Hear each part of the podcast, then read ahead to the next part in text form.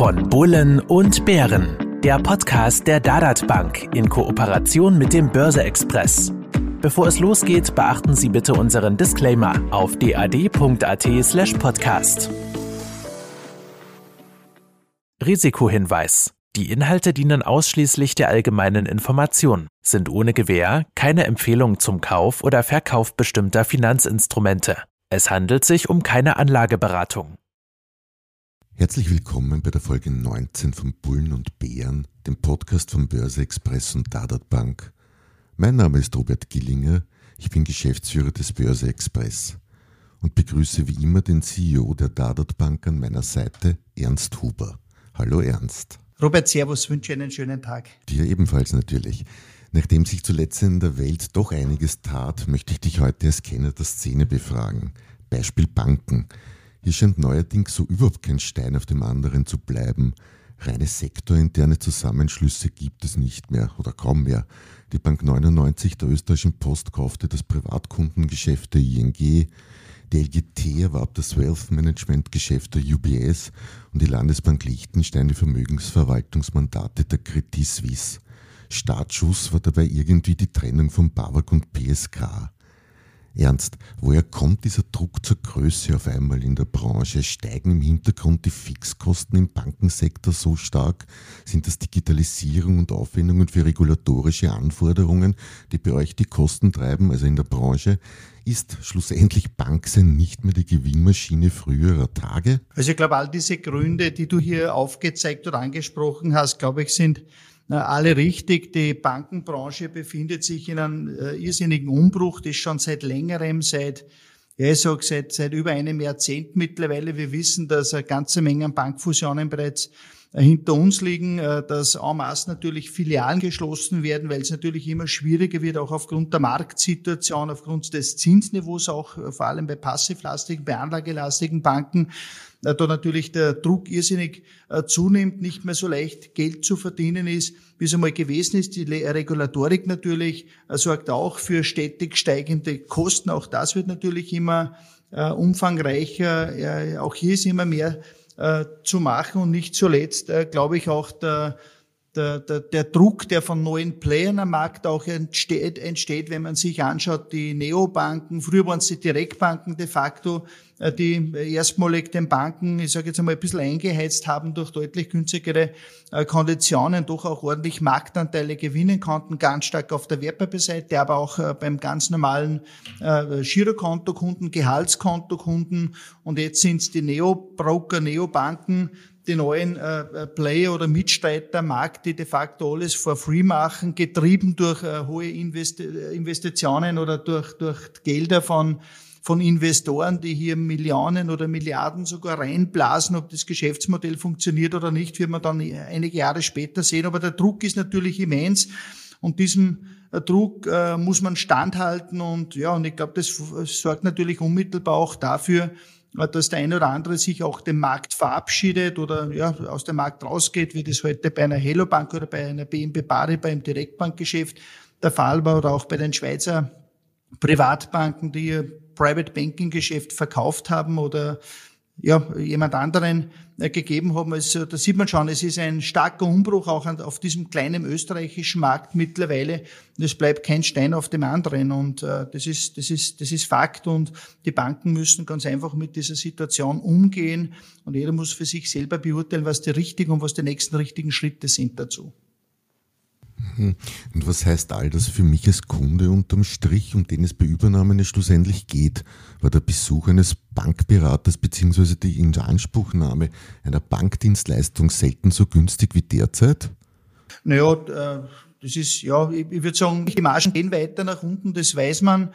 Äh, ob das heute ein, ein, ein, ein, ein Private Banking Kunden betrifft, der, der eine Vermögensverwaltung wo abschließt. Also der, der Trend ist eigentlich, die Konkurrenzsituation ist immens und die Banken müssen sich einfach darauf einstellen. Wir haben im, im, ich sage im Vermögensverwaltungsbereich äh, auch nur Mitstreiter, die Neo oder äh, Neobanken, Neobroker, äh, zähle ich auch uns dazu, äh, die mit äh, digitalen Vermögensverwaltungsvarianten, die ebenfalls gut funktionieren, die der, die der Performance von klassischen Private Banken wahrscheinlich gar nichts äh, äh, nachstehen, äh, deutlich günstiger, relativ einfach zum Abschließen. Wobei man schon sagen muss, und da ich ganz alte Meinung Kunden, ob einem bestimmten Volumen die brauchen und die wollen auch einen Ansprechpartner vor Ort. Das heißt, Private Banking wird definitiv nie nicht aussterben. Ich glaube eher, es geht in die andere Richtung, dass jetzt auch Kunden mit weniger Vermögen, mit weniger Volumen auch die Möglichkeit haben, hier professionelles Vermögensmanagement in Anspruch zu nehmen. Das hat es vorher so nicht gegeben. Also wir bieten zum Beispiel unsere Online-Vermögensverwaltung, die professionell durch die Spezialisten der Grabe Bankengruppe gemanagt wird, bereits ab einem Volumen von 10.000 Euro an. Und ich glaube, das ist auch ein wichtiger Schritt, gerade in Zeiten wie diesen im Nullzinsumfeld, dass man hier wirklich Möglichkeiten hat, als Anleger, als Sparer, hier auch sein Vermögen mittel- bis langfristig zu sichern, insbesondere vor der Inflation. Weil du vorher die Hello Bank erwähnt hast, die ja von der BAWAG übernommen wurde. Damit bleibt eine Data zwar die Nummer zwei am Markt, der Abstand zur Nummer eins wird aber etwas größer. Wie ist das bei dir, bei euch? Bleibt der Weg des organischen Wachstums? Wirst, hast du vor, zuzukaufen? Also vielleicht ganz kurz Nummer eins, Nummer zwei. Die Nummer eins habe ich aufgebaut mit meinem Team. Ich war ja über 20 Jahre oder zwei Jahrzehnte CEO äh, dieser Bank. Äh, die hat stagniert de facto die letzten Jahre. Die Dadat Bank ist die Bank, die mit Abstand am stärksten gewachsen ist über die letzten Jahre. Wir haben letztes Jahr über 10.000 Kunden oder knapp 10.000 Depots auch zulegen können, deutlich mehr als, als der Mitbewerb. Und das heißt, die Frage ist immer, wer ist Nummer eins von der Kundenanzahl her? Ja, äh, sind wir heute nicht die Nummer eins, weil wir erst vor fünf Jahren gestartet sind, was den Kundenzuwachs betrifft, was das Service, das Angebot am Markt betrifft, sind wir die absolute Nummer eins.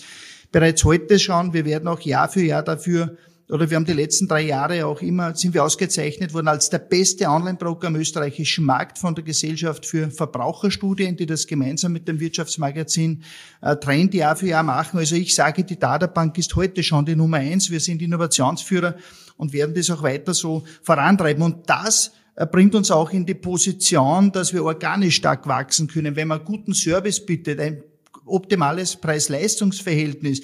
Wenn man mit Innovationen, mit Fortschrittlichkeit vorne mit dabei ist, dann ist es auch möglich, organisch ordentlich zu machen, äh, den Weg alleine zu tun, ohne jetzt Mitbewerber aufzukaufen. Ich glaube, da sind wir bestens dafür aufgestellt. Und es hat ja noch einen Vorteil. Bei einer Übernahme ist man immer 12, 18, 24 Monate mit sich selber beschäftigt. Man erzählt zwar immer dem Kunden, alles wird besser, aus 1 plus 1 wird 3, in Wirklichkeit wird aus 1 plus 1 maximal 1,5 und man ist zwei Jahre mit sich selber beschäftigt. Und das ist der Riesenvorteil in unserer Situation. Wir können organisch wachsen, wir können mit dem Kunden gemeinsam entwickeln und dadurch wird das Gap ich sage Nummer eins, Nummer zwei, wenn man so hören will, äh, sicher nochmals kleiner werden. Da bin ich überzeugt davon. Mhm. Wenn du auf deine Branche, eure Kunden und deren Verhalten blickst, wo stehen wir eigentlich im Vergleich zu 2020 und wo zur Vor-Corona-Zeit 2019? Was ist geblieben aus dieser Zeit, dieser Schwung, wo doch viele Junge gekommen sind, viel Handel war? Ja, was ist geblieben? Wo stehen wir? Also ich würde sagen, es war das Jahr 2019 auch schon ein gutes. Im Jahr 2020 haben wir natürlich äh, ausgehend durch Covid äh, einen, einen irrsinnigen Boost bekommen, was unser Geschäft betrifft, was das Brokerage-Geschäft betrifft. Was ja spannend ist, Covid hat sehr viel zur Digitalisierung beigetragen. Ich sage immer, da haben wir einen drei, vier Jahresschritt in wenigen Monaten gemacht.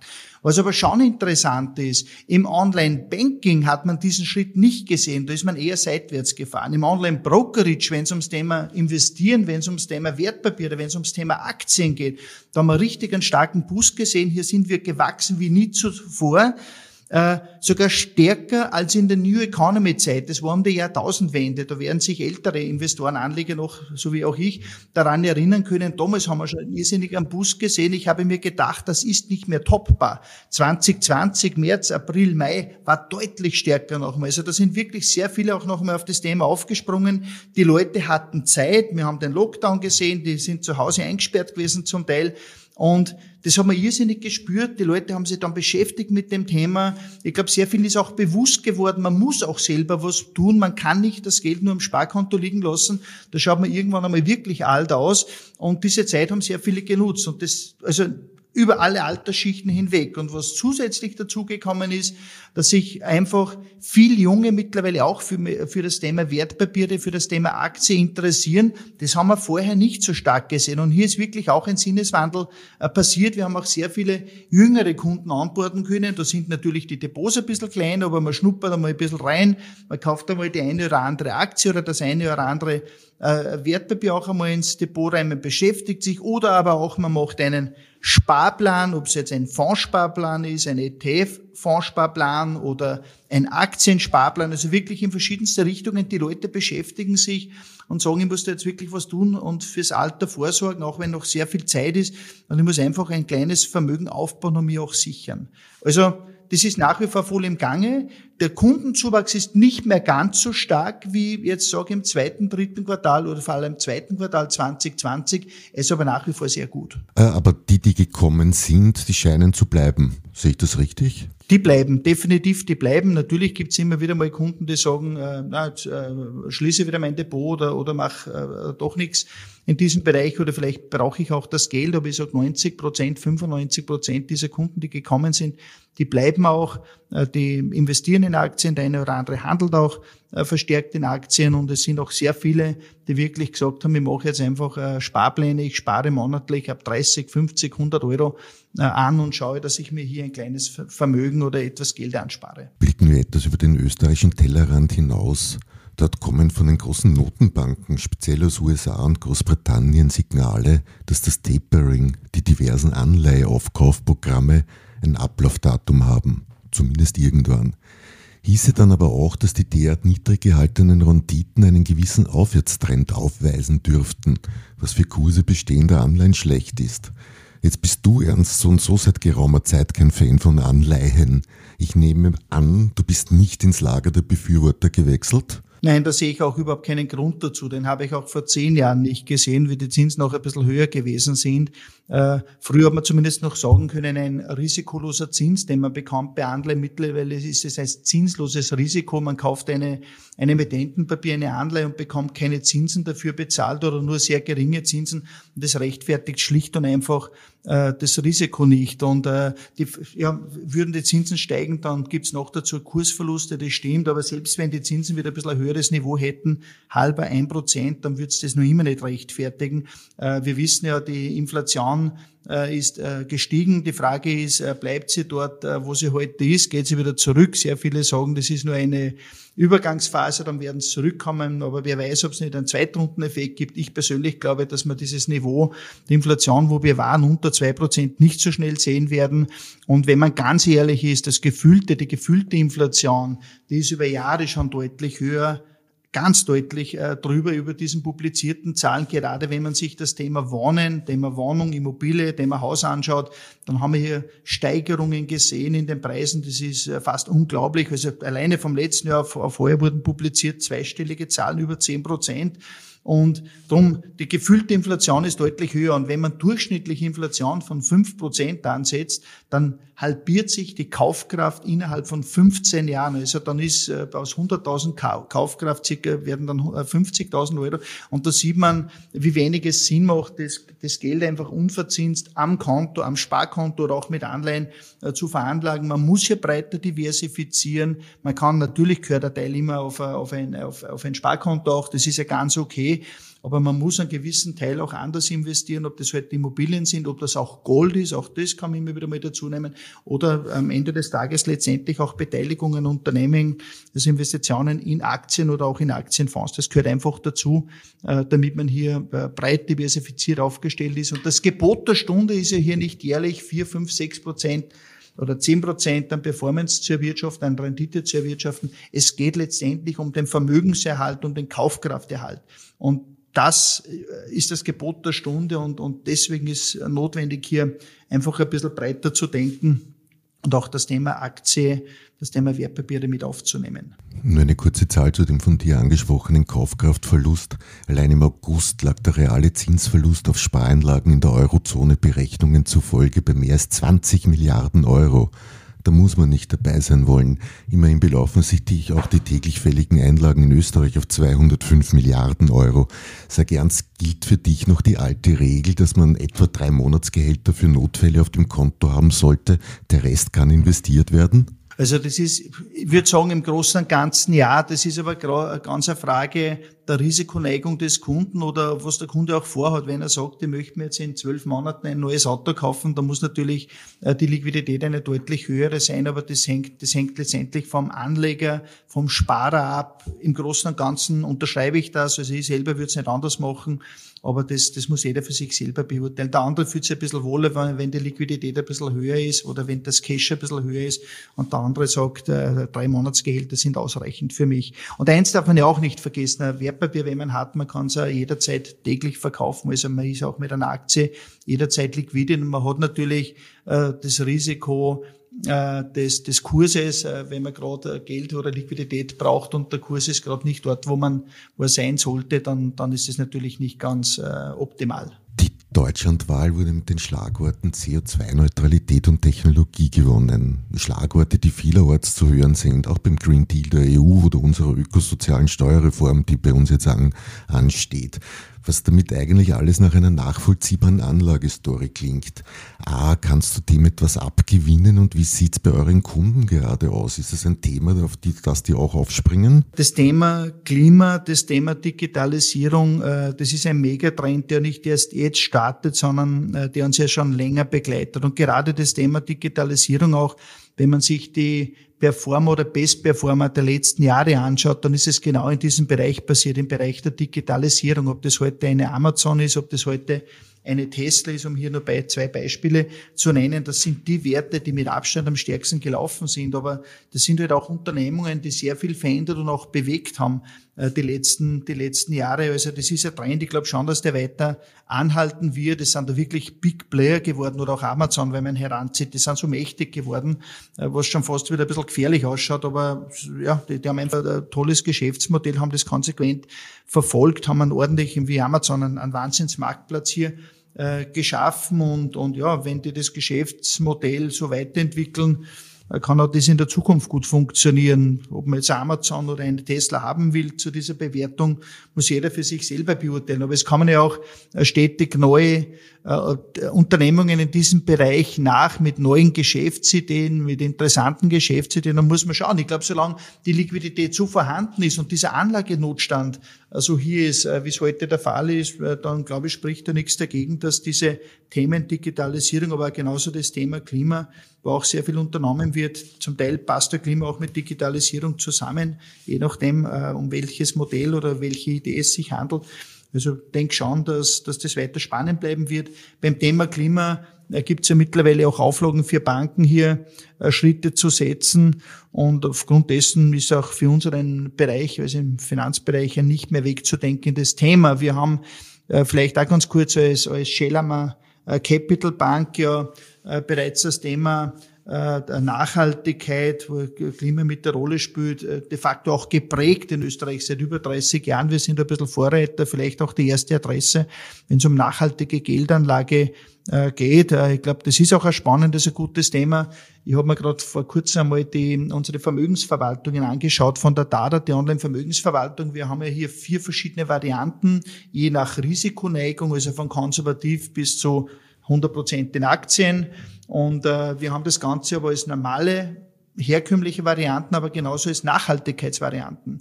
Und was spannend ist dabei, gerade bei denen, wo der Aktienanteil höher ist, war die Nachhaltigkeitsvariante seit Start der Vermögensverwaltung, das sind mittlerweile zweieinhalb Jahre, von der Performance her die bessere Variante. Also das, da sieht man, es funktioniert. Er hat überhaupt keinen äh, keinen Nachteil und äh, vielleicht auch bei uns rund 40 Prozent der Kunden, die bei uns eine Vermögensverwaltung abschließen, nehmen auch die Nachhaltigkeitsvariante. Vielleicht können wir es noch ein bisschen stärker pushen, noch ein bisschen äh, stärker in den Vordergrund stellen. Bei uns vielleicht schaffen wir dann jetzt äh, irgendwann auch einmal eine ausgewogene Balance hier 50 Prozent Nachhaltigkeit. Aber ich glaube, das ist schon eine ganz eine, eine tolle Zahl, wenn man sagt, vier von zehn Abschlüssen basieren bereits auf dieser Nachhaltigkeitsvariante. Mhm. Jedenfalls würde ich sagen, auf deiner Homepage, also auf eurer Homepage www.drt.at finde ich unter der Rubrik FOS eine fünfjährige Performance-Liste zum Beispiel von ESG und Technologie-FOS. Es heißt zwar in allen Disclaimern immer, dass aus vergangenen Performance-Zahlen nicht auf die Zukunft geschlossen werden soll, aber kann bzw. muss ich als Otto Normalanleger wirklich viel mehr tun, wenn ich mich für ein Investment in diesen Bereich interessiere? Wie wäre da deine Vorgehensweise? Also muss auch jeder für sich selber beurteilen. Ich möchte hier auch keinen Tipp geben, aber letztendlich ist es eine sehr umfangreiche Datenbank, die wir auf unserer Website stehen haben, wo man sich nach verschiedenen Kriterien Fonds auswählen kann, unter anderem auch aus, auf, auf, auf, auf, äh, anhand der historischen Performance, fünf Jahres Performance.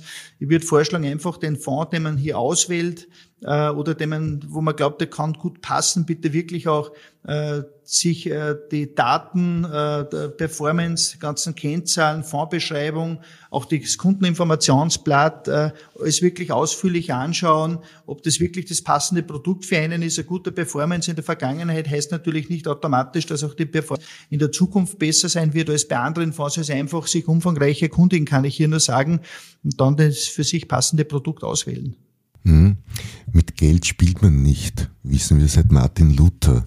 Wenn man Geldanlage als Fertigkeit wie zum Beispiel einen Installateur ansieht, sollte man diese aber zumindest immer wieder trainieren, womit ich bei eurem Börsespiel bin. Ernst, was gibt's darüber zu wissen? An wen richtet sich dieses Börsespiel? Also das Börsespiel, äh, das wir derzeit mit den Salzburger Nachrichten machen, äh, richtet sich an jedermann, würde ich sagen, äh, wirklich an die breite Öffentlichkeit, auf, natürlich genauso für äh, bereits für, für, für, für Menschen, die sich heute bereits mit dem Thema Aktien, mit dem Thema Wertpapiere beschäftigen. Man kann auch hier einfach einmal mitspielen, äh, das Ganze theoretisch machen, aber genauso für Neueinsteiger, die sagen, das Thema Wertpapiere, das Thema Aktie, das Thema Börse hat mich immer schon interessiert. Es war aber ein bisschen zu weit weg oder für mich noch nicht greifbar. Es ist ganz einfach, hier mal reinzuschnuppern, hier mal äh, äh, erste Transaktionen spielerisch äh, zu tätigen, auf ein paar Aktien einmal zu setzen, schauen, wie entwickeln sich diese, Kursverläufe sich anschauen, Unternehmensnachrichten sich anschauen, das Unternehmensprofil sich einmal ein bisschen, äh, äh, ein bisschen intensiver damit äh, beschäftigen. Auch, äh, ja, also erst für erste Schritte ganz wichtig, das Thema Aktie, das Thema Finanzbildung ist, ist mir einfach ein, richtige, ein wichtiges Anliegen und darum haben wir auch gesagt, wir machen wieder mal äh, mit, einer, mit, ein, äh, mit den Salzburger Nachrichten in diesem Fall ein Börsespiel, um hier wirklich der breiten Öffentlichkeit die Möglichkeit zu geben, einmal spielerisch sich mit dem Thema zu beschäftigen. Und wir haben dazu auch tolle Preise. Man kann auch wirklich äh, tolle Preise gewinnen. Der Hauptpreis ist ein BMW i3 äh, im Wert, ich glaube, von fast 50.000 Euro, 45, 50.000 Euro würde dieses Auto kosten, wenn man sich das anschaffen äh, würde. Und dann gibt's noch ordentliche Fonddepots äh, zu gewinnen. Äh, ich glaube, der zweite Preis ist im Gegenwert von 4.000 Euro und dann ist gestaffelt nach unten. Und es gibt auch Wochenpreise noch zu gewinnen. Also ich glaube, wirklich ein, ein super ein sehr tolles äh, Spiel, Börsespiel, um hier mal ein bisschen reinzuschnuppern, sich mit dem Thema zu beschäftigen und mit der positiven oder schönen Begleiterscheinung, dass man auch schöne, dass man tolle Preise hier gewinnen kann auch. Also erste Schritte an den Kapitalmarkt, ohne dafür Risiko nehmen zu müssen oder einfach etwas ausprobieren, ohne Gefahr Lehrgeld zahlen zu müssen. Dafür die Chance, später den Rahmen abzuschöpfen. Das Börsespiel der Dadat Bank, die bietet die Möglichkeit dazu. Mehr dazu unter www.drd.at. Damit möchte ich mich für heute von euch verabschieden und würde mich freuen, wenn ihr in zwei Wochen wieder einschaltet, wenn es heißt vom Bullen und Bären. Damit ein herzliches Ciao an euch da draußen und ein Danke an Ernst Huber fürs Hiersein. Auch ich darf mich ganz herzlich bedanken und wünsche noch einen schönen Tag. Danke sehr.